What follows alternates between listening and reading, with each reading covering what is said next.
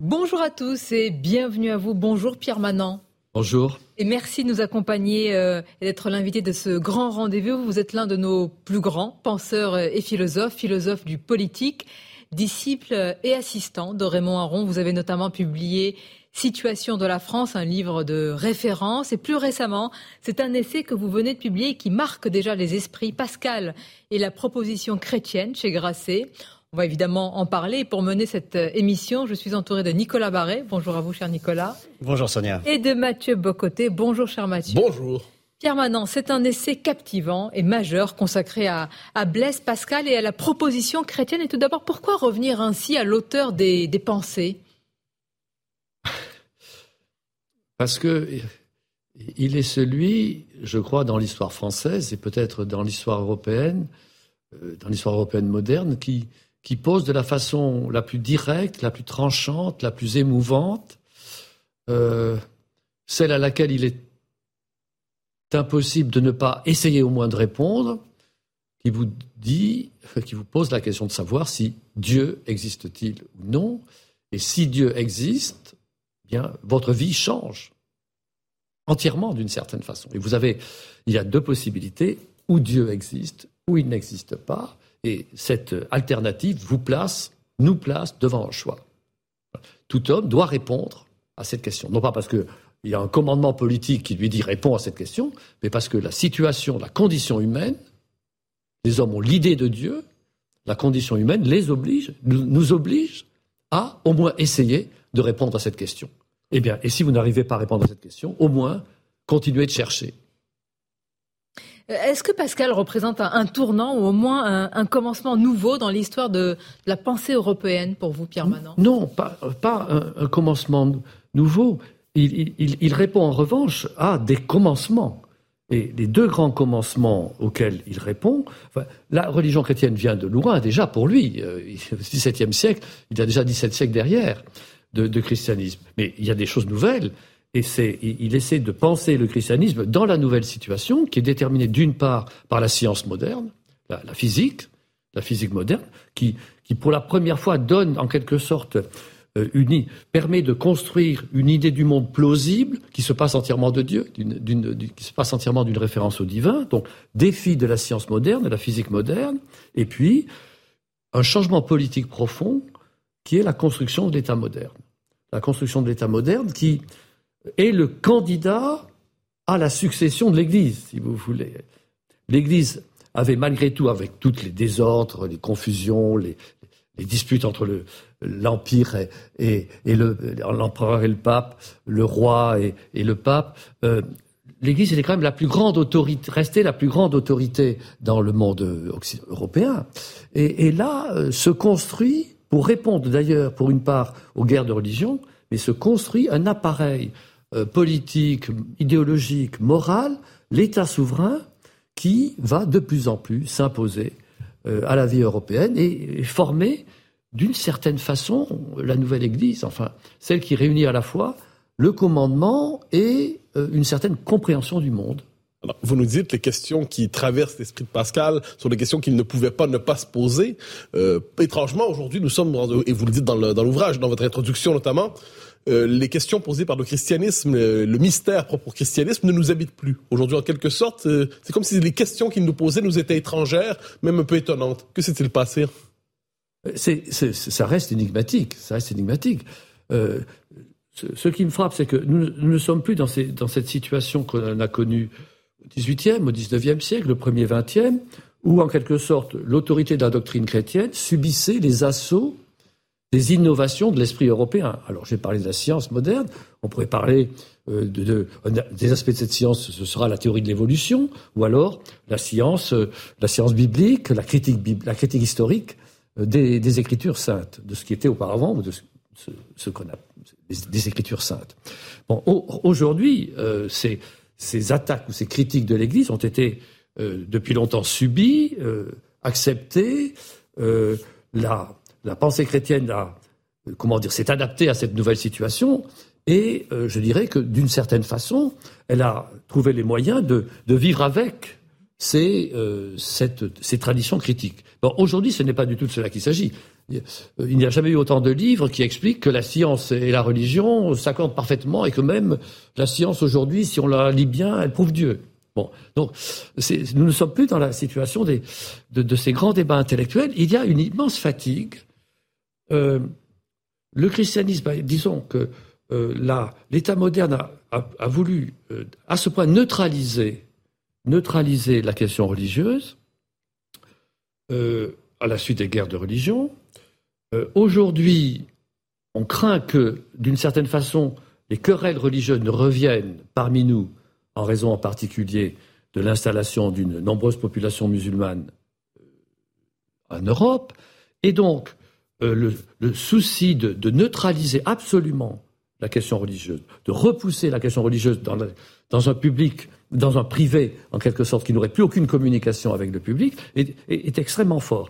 Et donc, on va, euh, cet effort de neutralisation religieuse de nos sociétés et euh, parvient à une sorte de, paroxysme qui fait que maintenant, oui, alors on se dit, bah, il y a toutes nos églises, l'élocution verbale, le, nom de nos, de nos enfants, le nom de nos rues, mais qu'est-ce qu'on en fait? Euh, Tout cela signale une présence publique de l'Église, euh, du, christianisme. Euh, tout cela nuit en quelque sorte à la neutralité de l'espace public, et il y a une sorte d'emballement, d'emballement au nom de d'une idée vraiment euh, exagérée et déplacée de la laïcité, d'emballement de la, de la, de cet effort pour repousser la religion dans les marges de la société. Est-ce que vous diriez du coup que cet héritage de 20 siècles de christianisme est en quelque sorte aujourd'hui euh, trop lourd à porter dans les sociétés occidentales?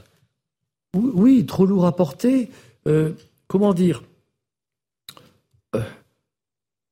Les Lumières ont répondu à euh, un problème réel, n'est-ce pas? C'est que euh, le christianisme a apporté la notion de conscience. Et d'une certaine façon, il a apporté la liberté de conscience, parce que chaque être humain, chaque être humain pour le christianisme, chaque être humain a en lui euh, ce que le monde chrétien a appelé la conscience, c'est-à-dire une capacité de juger, de juger ses propres actions et les actions d'autrui, qui, si cette conscience est éclairée et conduite avec justice et justesse, en quelque sorte, euh, nous sommes capables de nous juger comme Dieu nous juge. C'est ça le sens de, la conscience chrétienne. Ça ne veut pas dire que notre sentiment subjectif est là, mais la conscience éclairée et, informée est capable de juger. Et c'est l'autorité la plus grande pour un chrétien. Mais d'autre part, cette conscience doit être en effet éclairée et instruite, et l'Église est chargée de cela. Alors évidemment, l'Église est une institution enseignante et commandante, et il y a une tension entre la conscience individuelle, qui est la condition de la vraie conversion chrétienne, la condition de la vie chrétienne, et l'autorité de l'Église, qui euh, s'autorise en quelque sorte et est chargée de régler notre conscience. Et cette, cette tension a conduit à euh, une autre, une recomposition de la chrétienté, où l'on a, en quelque sorte, on a dû, pour euh, surmonter les, divisions religieuses et les intolérances de l'institution ecclésiale, euh, on, a, dû, comment dire, modifier la configuration morale de nos sociétés en accordant, en accordant de plus en plus un droit à la conscience individuelle, mais une conscience individuelle de moins en moins réglée, une conscience individuelle qui a fini ou qui finira par se confondre avec mon choix subjectif. Alors, vous nous avez dit, au XXe siècle, 19e, 20e, l'Église a été très souvent critiquée, attaquée, remise en question. Mais est-ce qu'on ne peut pas dire que dans la deuxième moitié du XXe, l'Église a cessé de se défendre et a même quelquefois retourné ses armes contre elle-même en cherchant à se déconstruire? Quand on regarde la situation du catholicisme dans le monde aujourd'hui, et en Europe en particulier, on a l'impression d'une Église qui s'est un peu contre elle-même. Qui se retourne contre elle-même, je ne sais pas, mais qui ne parvient plus à tenir ensemble les deux, c'est-à-dire les droits de la conscience individuelle et l'autorité de la révélation, l'autorité de la religion, l'autorité de l'Église. Et donc, chaque fois que le chrétien, en particulier le catholique, mais chaque fois que le chrétien est tenté de dire quelque chose d'affirmatif, il pense immédiatement Ah, mais mon concitoyen n'est pas chrétien, il ne faut surtout pas qu'il prenne mon affirmation comme une offense à sa liberté et que euh, immédiatement viennent à son esprit les images de l'Église, dominatrice, de l'Église impérieuse euh, et impérative. Et donc, euh, les chrétiens ont intériorisé, cette critique disons, des Lumières, critique qui avait sa pertinence et sa validité à une époque où, évidemment, il fallait sortir des divisions religieuses et où, effectivement, l'Église avait, dans, certaines de ses conduites, euh, conduites, je veux dire, non pas accidentelles, mais d'une certaine façon, parfois, comment dire, enracinées dans les habitudes commandantes de l'Église, il fallait sortir de ce dispositif, mais nous en sommes tellement sortis que maintenant, nous avons perdu à la fois et la conscience individuelle. Parce qu'aujourd'hui, euh, les droits individuels, c'est, la conscience sans règle, c'est ce que je pense de vrai, c'est ce que je veux, donc ce n'est plus la conscience. Et puis, bien sûr, l'Église n'a plus d'autorité, puisque la seule chose qui a autorité aujourd'hui parmi nous, c'est l'État. L'État qui ne pense rien, qui ne veut rien, mais qui simplement garantit les droits des volontés individuelles. alors comment fait-on, Pierre Manant euh, C'est ce que vous écrivez, vous dites les Européens ne savent plus que faire du christianisme qui les a euh, façonnés. Vous parlez de cette invisibilisation. Est-ce que pour vous le christianisme doit redevenir, demeurer pour les Européens un fait moral, social, politique dans une société laïque comme la nôtre Comment tout cela peut s'imbriquer? Là, euh, nous avons déjà connu cela. Je veux dire, la France laïque, à partir de 1905, euh, était aussi, fut aussi appelée la France catholaïque. il, y avait une, il y a eu une, d'une certaine façon, un accommodement, un accommodement, un alliage finalement euh, assez réussi entre, d'une part, en effet, la séparation de l'Église et de l'État, disons les, l'influence sociale de l'Église, l'influence euh, éducative de l'Église a été, a été euh, euh, affaibli, repoussé dans certaines limites, mais l'Église restait une, comment dire, la, marque chrétienne et catholique de la France avait toute, a eu tout de même l'attitude pour se, pour se déployer et pour, et pour s'exprimer. Cela jusqu'au début des années 60. Donc, il n'y a pas incompatibilité entre un régime de laïcité et un, et, une société très marquée religieusement. Il n'y a pas du tout d'incompatibilité. Aujourd'hui, ce qui est extraordinaire, c'est que moins euh, l'Église est présente, moins le christianisme est présent, plus on traque le moindre signe de présence chrétienne. On a l'impression que, que c'est, que c'est l'église de Torquemada ou l'église de, de, de, la Saint-Barthélemy, que sais-je, qui, qui, qui, qui, nous menace. Quand vous voyez qu'on on, on, déplace une, une statue de Saint-Michel ou qu'on ôte la croix sur une statue de pape, comme s'il y avait quelque chose de, d'attentatoire je ne sais quoi, dans la présence d'une croix dans l'espace, dans l'espace public. Quelle est l'explication profonde de ce paradoxe? C'est l'emportement d'une logique. C'est l'emportement d'une logique. Je, crois que c'est une, une interprétation de plus en plus exagérée, franchement, de plus en plus ridicule. Mais enfin, ça, ça, devient une tyrannie ridicule. Que tout signe religieux, surtout chrétien, n'est-ce pas, dans l'espace public, est, est euh, jugé attentatoire à la laïcité. Un des, un des ressorts de ce, de ce développement, bien entendu, c'est que euh, l'institution, une grande partie de l'opinion disent, si nous voulons euh, faire face aux problèmes posés par l'islam, surtout montrons notre impartialité en réprimant euh, toute manifestation on va en parler parce que c'est aussi un, jeu d'équilibre ou de déséquilibre justement avec ces, présences euh, religieuses, spirituelles également. On va marquer une courte pause, revenir aussi sur le rôle de l'Église sous l'égide du pape François. Comment ne pas en parler? À tout de suite sur Europe 1 et CNews. Et nous poursuivons cette émission avec le penseur euh, Pierre Manant, auteur de Pascal et la proposition chrétienne chez Grasset. Depuis tout à l'heure, Pierre Manant, depuis le début de cette émission, euh, vous avez évoqué un petit peu l'embarras des Européens par rapport à un christianisme qui les a pourtant euh, façonnés. Vous évoquez aussi cette invisibilisation partout, d'ailleurs dans nos institutions, de toute trace chrétienne au nom de la laïcité. Mais au moment où on l'exige pour l'islam, peut-on la tolérer ou l'accepter pour le christianisme Ou alors peut-être qu'il y a un deux poids, deux mesures? Le problème est qu'il y a une question de l'islam. L'islam et l'Europe, c'est une grande question, mais ce n'est pas une question que la laïcité peut résoudre. rien n'est plus inexact historiquement et doctrinalement, si je peux dire, que cette proposition que l'on entend de toutes parts, enfin, euh, que pourquoi ne ferait-on pas avec l'islam ce que l'on a fait avec l'Église catholique en 1905 C'est une proposition qui n'a pas de sens, n'est-ce pas? Parce que, parce que la situation de l'Église et la situation de l'islam non, sont, entièrement différentes. Euh, dans la France euh, de 1905,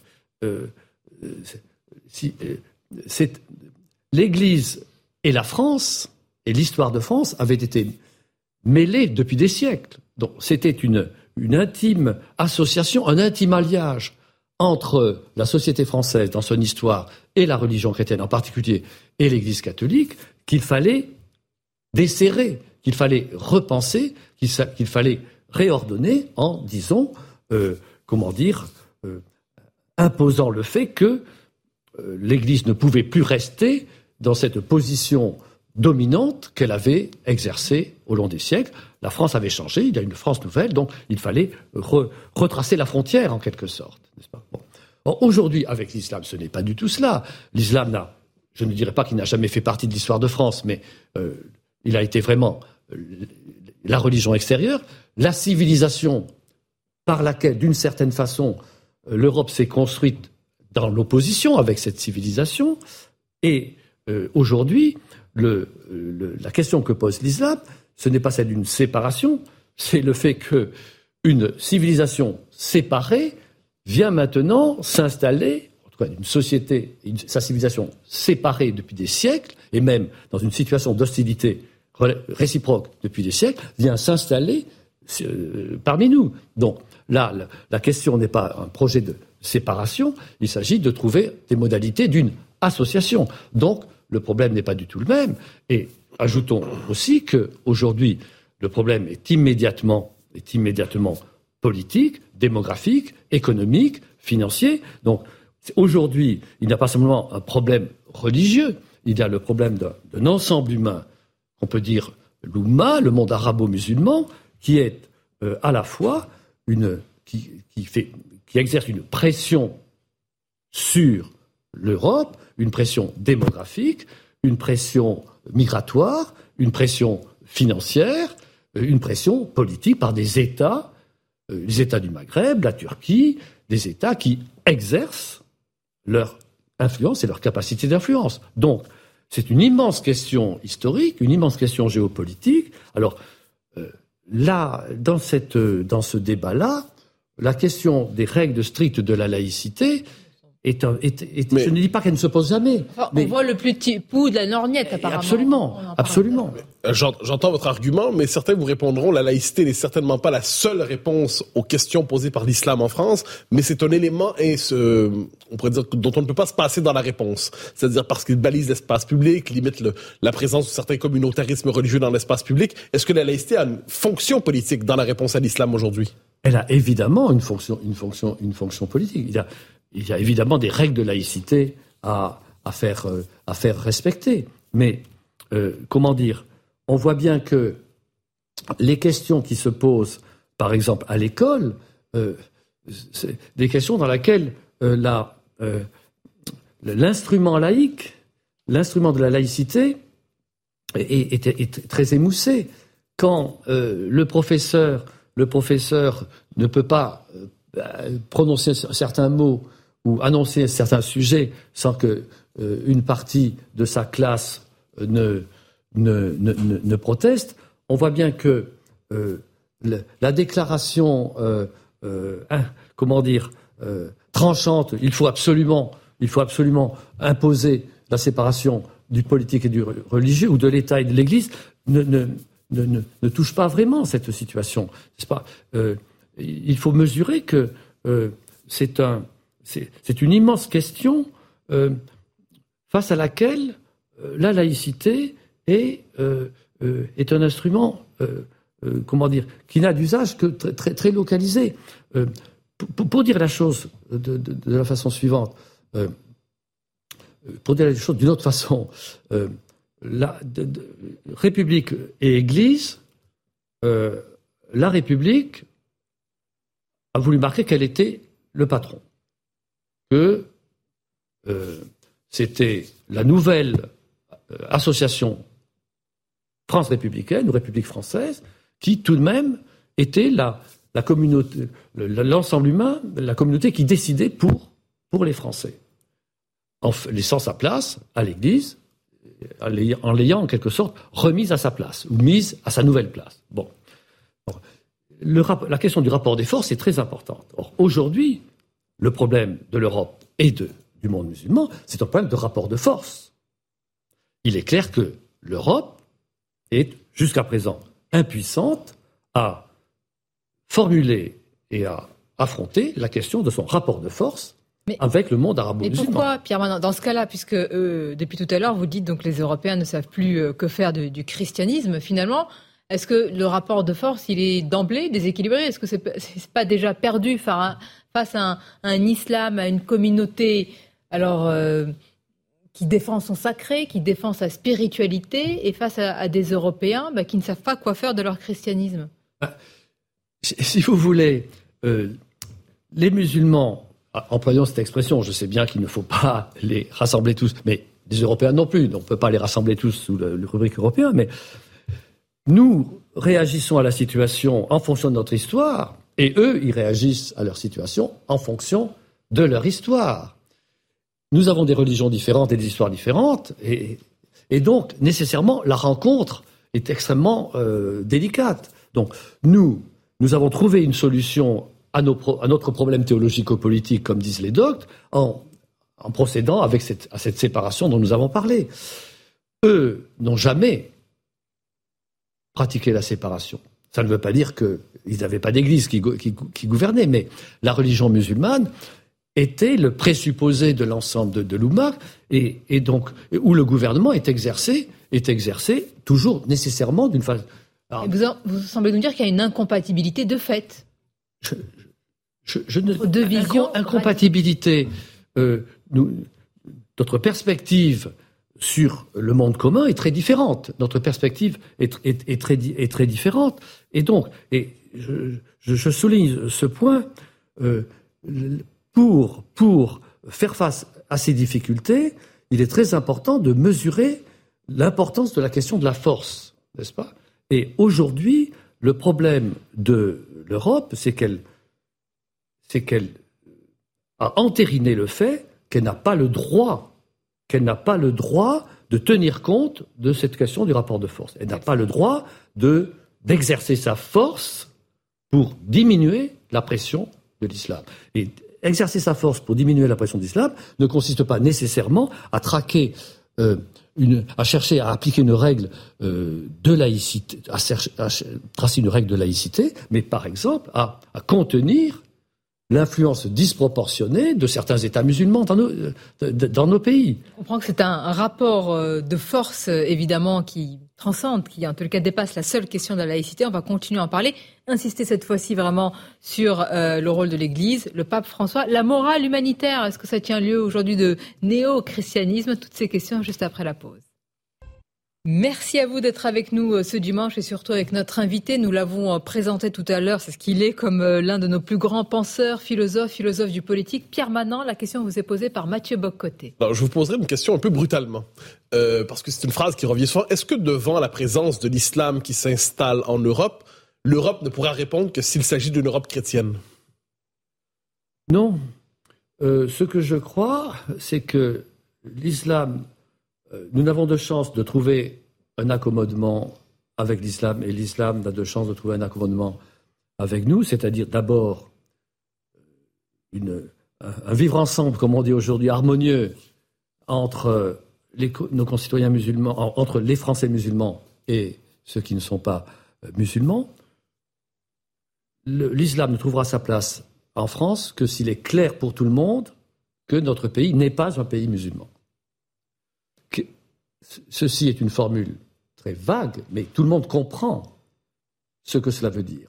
Il faut, si nous nous trouvons dans une situation où nous avons le sentiment que si on laisse les choses se dérouler comme elles se déroulent depuis 30 ans, nécessairement, nécessairement, la présence musulmane, la pression musulmane, avec toutes ces composantes dont nous avons parlé, sera de plus en plus forte.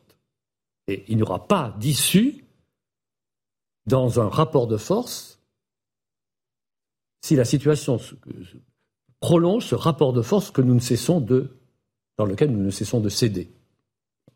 C'est cela qui sera qui sera, qui sera déterminant. Certains pourraient, euh, Pierre maintenant je le précise, euh, euh, comment dire, rapporter vos propos à, à des théories qui, qui, qui, le dénoncent, hein, parce que là, en disant ça, vous parlez d'un basculement démographique et puis finalement civilisationnel que beaucoup contestent. Hein.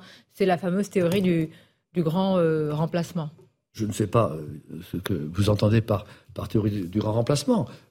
les faits dont je parle sont des faits, sont des faits observable. Je, n'ai pas de, nom pour résumer cette théorie. Vous voyez d'ailleurs que j'ai, beaucoup cherché mes mots, parce que il faut, distinguer tous les, différents aspects de, notre, problème. Mais vous voyez ce qui s'est passé avec le, France-Maroc.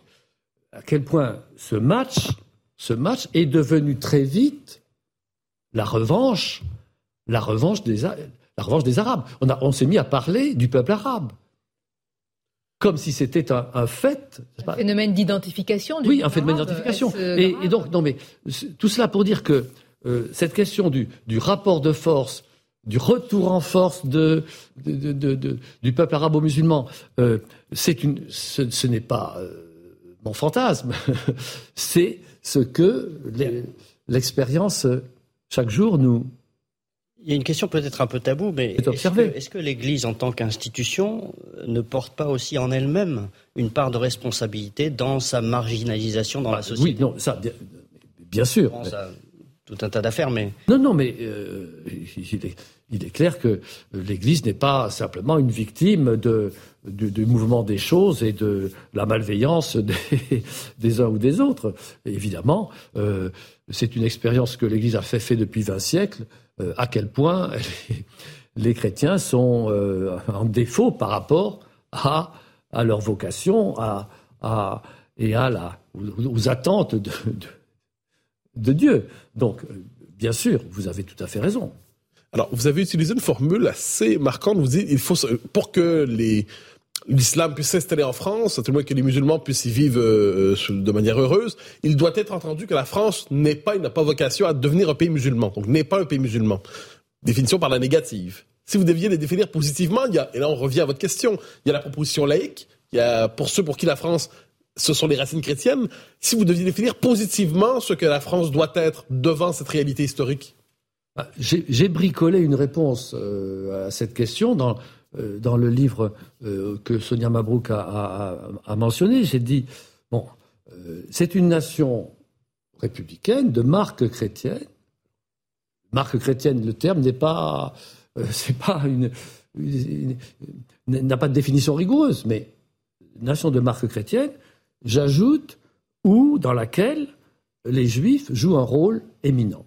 Voilà. Et ce sont ces composantes c'est dans un pays ainsi euh, caractérisé, sinon défini, que les musulmans doivent trouver leur place. Et j'ai plaidé, en effet, pour qu'ils trouvent leur place dans un pays ainsi défini.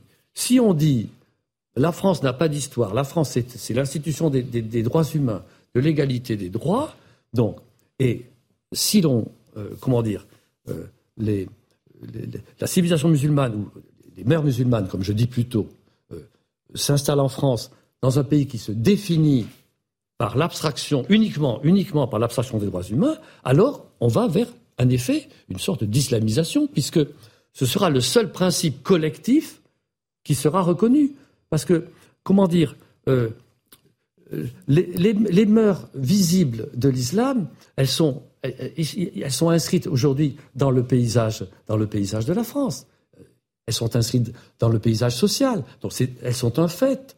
Elles sont un fait. Donc euh, nous risquons de nous trouver dans, un, dans une situation où, en quelque sorte, euh, il n'y aura pas d'autre Dieu que le Dieu des musulmans qui soit en quelque sorte, institué par sa présence visible par les mères musulmanes dans l'espace social.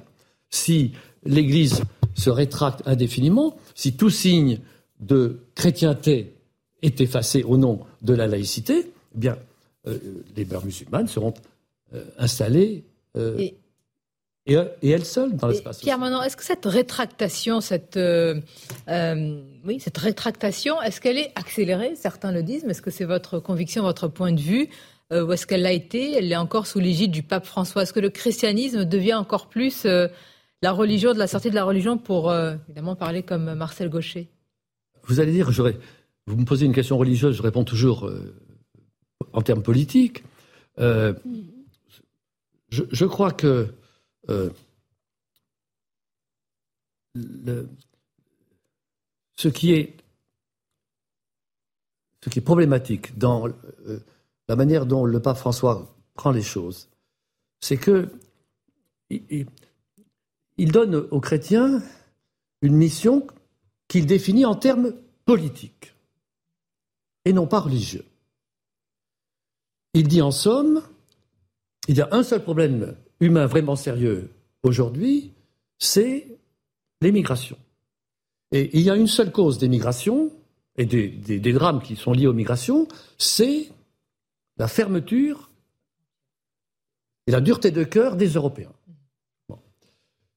À mon avis, les deux propositions sont inexactes. D'abord, il y a un nombre considérable de problèmes humains, politiques, sociaux, moraux dans le monde, il n'y a pas simplement le problème des migrations. D'autre part, euh, les drames des migrations sont si peu liés à la dureté de cœur des Européens que les Européens sont à peu près les seuls à sauver les migrants. Bon, donc il y a là à la fois une vue très étroite des problèmes, euh, des problèmes politiques et humains et une injustice, une, une, une injustice maintenue, répétée à l'égard des Européens. Une culpabilisation euh, de fait, consciente peut-être, je ne sais pas. Non, mais je veux dire simplement, simplement, bien sûr, nous ne serons jamais assez généreux, assez justes. Notre charité sera toujours euh, en, défaut. Nous sommes bien d'accord euh, à l'égard des détresses des migrants, mais aussi à l'égard d'un nombre considérable de sujets, à la fois privés et publics. chaque, on suppose que chaque chrétien a le sentiment très vif de son insuffisance. Donc, mais il n'y a pas, il a pas de sens euh, ni chrétien ni humain à euh, concentrer exclusivement notre devoir dans une, dans une zone tellement circonscrite euh, de, du monde du, monde d'aujourd'hui et en quelque sorte à, concentrer à concentrer le commandement dans une interprétation très restrictive de ce que serait une vie charitable. J'aimerais revenir avec vous sur la figure du pape François en lien avec son prédécesseur, Benoît XVI. Benoît XVI s'inquiétait considérablement de la déchristianisation de l'Europe. Est-ce qu'on ne peut pas dire inversement qu'avec le, pape François aujourd'hui, nous sommes témoins d'une forme de déseuropéanisation du christianisme, à la fois dans son probablement son destin sur la planète, mais aussi peut-être sur le plan philosophique? Vous avez peut-être raison, sans doute raison effectivement, il est très frappant euh, que, euh, me semble, le pape François a une vue très politique de l'Europe et un ressentiment euh, d'origine politique à l'égard de l'Europe parce que, venant d'un pays qui, en quelque sorte, a, du moins dans certaines de, ses expériences, souffert, été humilié par sa dépendance par rapport aux Européens et, à, l'Amérique du Nord. Et euh, comment dire, euh, on, entend souvent dans son ton, en effet, un, ressentiment politique à l'égard du centre pour un pays ou pour un, citoyen argentin qui se sent euh, appartenir à une, à une périphérie, c'est le terme du pape François, que l'Amérique du Nord, que l'Europe a euh, à, humilier. Et dans l'esprit de Vatican II, quoi. Il est resté euh, dans cette tradition. Bah, non, je, crois que ce, je, crois que, si je puis me permettre de le dire respectueusement, euh, il me semble, il me donne l'impression parfois, mais je suis sans doute injuste, mais d'être mu, mu de façon un petit peu disproportionnée, compte tenu de sa mission, par des passions et des sentiments politiques. En ressentiment, en effet, à l'égard de l'Europe. Encore une fois, euh, il, est, dans son rôle de nous, inviter à plus de charité, à plus de générosité, à plus de justice. Mais euh, encore faut-il, encore faut-il qu'il euh, nous fasse, il nous fasse mesurer avec une certaine ampleur et, justesse l'étendue de nos devoirs, l'étendue de, des tâches de la charité, et qu'il ne le, il ne le limite pas à, cette, à cet enjeu qu'il euh, a fait beaucoup pour placer au centre de nos préoccupations. Pierre on va poursuivre notre euh, conversation, évidemment, notre émission. On arrive à la dernière partie qu'on va consacrer plus particulièrement, plus singulièrement à, l'état de la France. Votre regard, vous qui avez écrit euh, Situation euh, de, de la France. On se retrouve dans quelques instants sur Europe 1 et CNews. Et en ce dimanche, nous poursuivons notre conversation avec notre invité, Pierre Manon. Je suis toujours entouré de Mathieu Bocoté et, Nicolas Barré. Euh, les matrices catholiques et républicaines qui tenaient la société française se sont disloquées, a expliqué euh, Jérôme Fourquet dans un ouvrage euh, de référence également, L'archipel français. Est-ce qu'on cherche aujourd'hui, Pierre Manon, d'autres religions de, substitution? Est-ce que c'est le cas? Tout dépend de ce que vous appelez religion. Religion de substitution il y a, bon, d'abord, euh, il y a l'islam dont nous avons, dont nous avons parlé, qui n'est pas une religion de substitution, qui est une religion depuis, depuis des siècles, euh, et qui est une, religion d'une remarquable stabilité à travers, à travers les siècles, et continuité et stabilité à travers les siècles. Beaucoup de désordre, comme dans toutes les affaires humaines, mais enfin, les, grandes composantes de l'islam sont très stables. Donc, euh, il y a cette religion qui n'est pas une religion de substitution, qui est nouvellement présente en Europe et, en France. puis il y a des, des alors faut-il l'appeler religion, je ne sais pas, mais euh, des références qui deviennent sacrées et, exclusives, et en particulier euh, ce qu'on peut appeler la référence des droits individuels dont nous avons, que nous avons évoqué au début. Euh, aujourd'hui, ce qui est extraordinaire, c'est que rien ne peut résister au désir individuel. Rien n'est opposable au désir individuel. Et le désir individuel peut valoir contre quoi? Contre toute réalité collective ou même individuelle. En cela qu'il devient sacré, presque un tout. Il est, il est absolument sacré, c'est-à-dire il est absolument opposable. Il y a une infaillibilité une infaillibilité de, la volonté individuelle. Sauf peut-être une autre religion qui émerge aujourd'hui. Certains parlent d'un certain écologisme comme une religion de substitution et devant laquelle la volonté individuelle devrait s'effacer pour sauver Gaïa, presque dans un langage quelquefois un peu païen.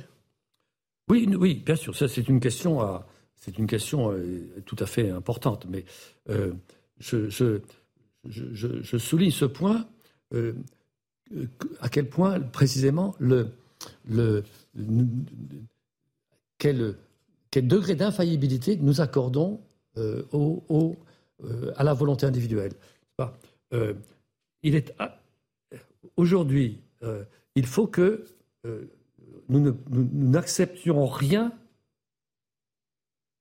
qui nous soit donné par, par Dieu, bien entendu, mais par la nature ou par la naissance. Donc, la distinction la distinction entre les sexes ne, peut pas être considérée comme une réalité objective qui a des effets, qui doit être accommodée, qui doit être institutionnalisée dans le monde commun. Il faut que le monde, le monde commun, le monde que nous euh, institutionnalisons, ne marque aucune, ne prenne aucunement en compte cette différence. Au nom du droit absolu, des, au nom des droits individuels au, nom du fait que, que, rien ne peut, ne peut euh, valoir contre euh, une volonté individuelle. Alors, donc, et en particulier, cette réalité majeure et première de l'existence humaine qui est la différence des sexes. Donc, elle est évidemment un des ennemis premiers de cette intronisation de la volonté individuelle. Et en même temps, voyez euh, à quel point cette, cette, infaillibilité est poussée.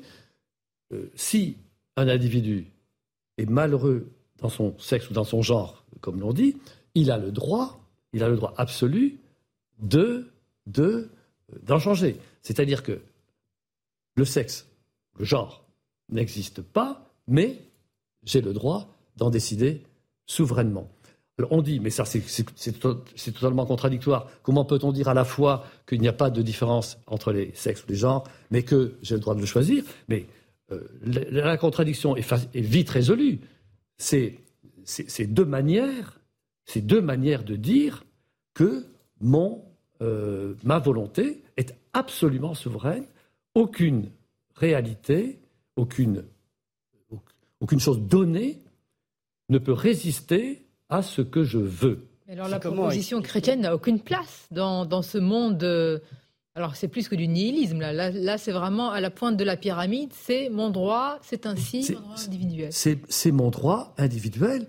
Si vous voulez, ce qui la, la grande, le grand changement, c'était que ce droit, individu, ce droit individuel avait servi à des constructions auparavant. Ça a été déclaré les droits de l'homme à la fin du XVIIIe siècle, mais ça a, ça a permis de déconstruire l'ordre ancien, mais pour reconstruire un ordre collectif, un ordre nouveau qui fut la République, qui fut la République.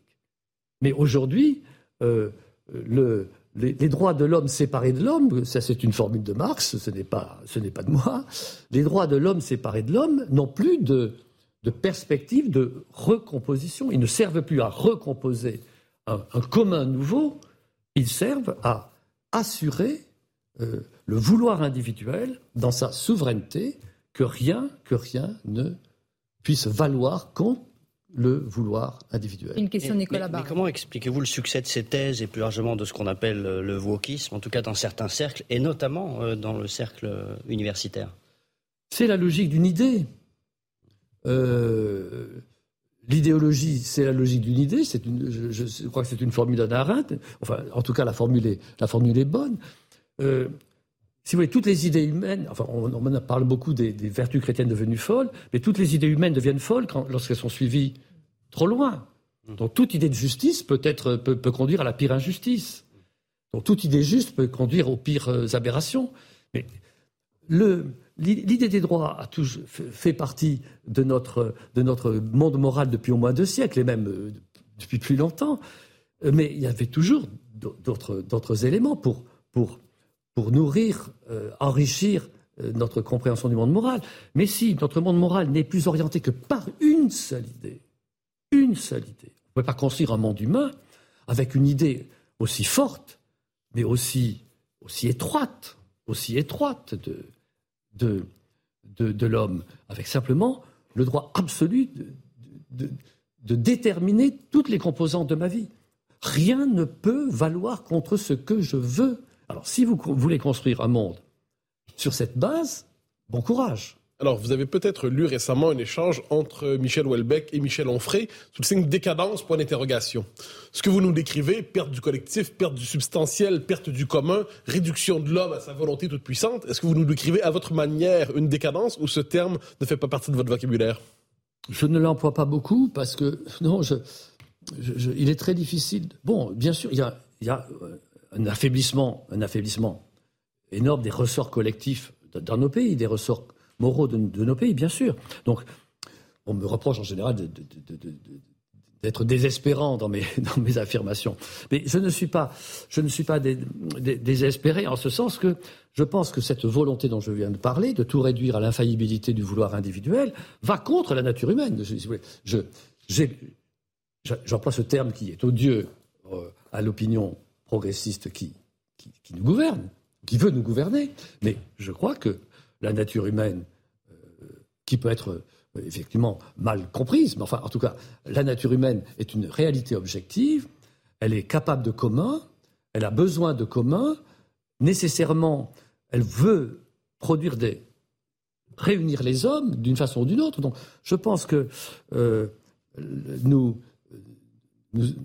nos contemporains, même quand ils se, qui se laissent emporter aujourd'hui par une idée qui devient folle, des droits individuels ont eux aussi partagent cette nature et, et, ils, sont, ils sont des êtres naturellement sociaux, naturellement moraux, naturellement politiques. Donc je crois que le désir de, de constituer, mais que ce soit des couples, des associations, des pays, euh, des corps politiques, ces désirs appartiennent à l'être humain et qu'on se rendra compte qu'une exagération des droits individuels nous, nous, rend, nous rend impossible d'habiter un monde humain reconnaissable. Vous pensez qu'on s'en rendra compte Parce qu'à l'inverse, les tenants de ces théories et du wokisme, qui veut dire aussi l'éveil, pensent qu'on va dans le sens justement du progrès? Et d'ailleurs, c'est défendu par euh, ceux qui auparavant défendaient le progrès.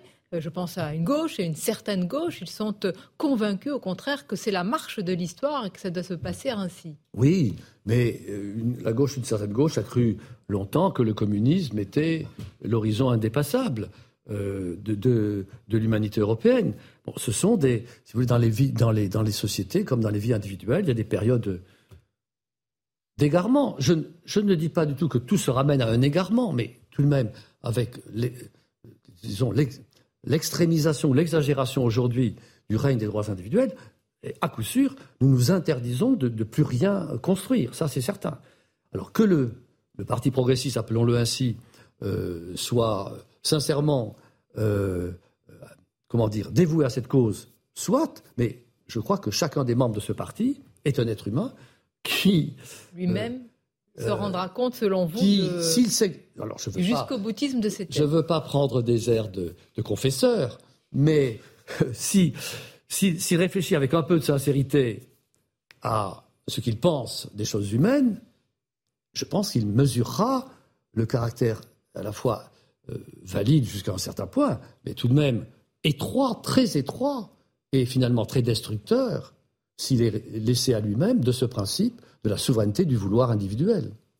Est-ce que ce sont d'ailleurs les nouveaux clivages dans nos euh, euh, sociétés aujourd'hui? Vous avez parlé du, progressisme, parfois le, le wokisme, comme on dit, c'est l'autre partie de ce progressisme. Est-ce que ce sont ces clivages-là aujourd'hui qui structurent nos sociétés occidentales et en particulier françaises? Oui, oui, en tout cas, en tout cas, enfin, je ne dis pas que c'est le seul, euh, mais euh, effectivement, alors il, porte évidemment, ce clivage recouvre pour une part le clivage élite, peuple, enfin, bon, euh, classe éclairée et, peuple encore endormi dans ses préjugés. Bon, c'est certain, mais en tout cas, qu'il est vu par les élites en tous les oui, cas. Oui, oui, oui, oui, bien sûr, bien sûr, bien sûr. Faire préciser. Oui, oui, oui, bien sûr. Mais en tout cas, c'est c'est effectivement, c'est extraordinaire la virulence de cette, de cette doctrine. Parce que, comment dire, euh, c'est tout de même une doctrine très faible. C'est quand même très très faible. Quand même. Euh, Et très puissante. Mais oui, parce qu'elle est tellement simple. Tellement simple. Mais ce qui est étonnant, c'est que dans votre monde, qui est celui de la recherche, de l'université, cette doctrine, euh, qui est normalement convenablement équipée pour opposer oui, résistance. Vous savez bien que les, les grandes folies hum. humaines ont été principalement nourris par. Les intellectuels, ou ce qu'on appelle les intellectuels, évidemment, puisque euh, les idées, c'est euh, à cela qu'ils dévouent euh, leur, leur, vie, n'est-ce pas? Donc, ce sont ceux qui sont les plus susceptibles d'être entraînés mmh. par la logique d'une idée. Alors, ils ont été entraînés par la logique de l'idée communiste, ils sont aujourd'hui entraînés par la logique de l'idée des droits individuels. Voyez surtout que c'est pourquoi c'est tellement tentant, c'est parce que c'est une idée très très simple. C'est très simple. Toutes les choses communes, une question morale, une question politique, ça demande une analyse. Les notions ne sont jamais, ce ne sont pas des idées claires et distinctes. Une chose commune, qu'est-ce que la République? Vous ne pouvez pas répondre en, un mot. Mais qu'est-ce que je veux? J'ai le droit de vouloir? Et, ma, volonté, c'est mon droit? Ça, c'est simple. Ça, c'est clair.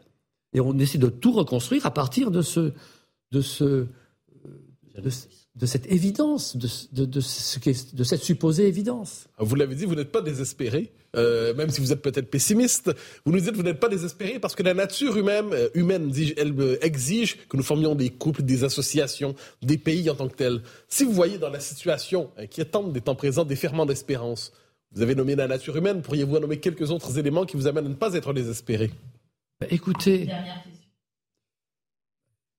je, suis dans un pays euh, euh, où j'ai plaisir à vivre, dans une société où j'ai beaucoup d'amis, où je parle, euh, j'échange avec des, idées avec beaucoup de mes concitoyens ou de mes collègues, y compris avec des défenseurs du progressisme dont nous avons parlé. Et je crois que nous réussissons à nouer des relations à la fois intéressante intellectuellement et amicale sur le plan personnel. Donc notre vie, Dieu merci, euh, n'est pas, euh, pas, pas entièrement soumise à cette, à cette souveraineté, des, à cette idéologie de la souveraineté des, des, des, droits individuels. Nous ne cessons de, de, de mesurer la, la, fécondité et, la, et même la, une certaine bonté de la nature humaine. Eh bien voilà donc les, ferments du, sursaut, il faut l'espérer. Merci Pierre Manant. Merci à Merci d'avoir passé cette, cette, heure en notre compagnie. Je rappelle le titre de votre ouvrage, Pascal et la proposition chrétienne chez Grasset. Je remercie évidemment mes camarades, Mathieu Bocoté et Nicolas Barret.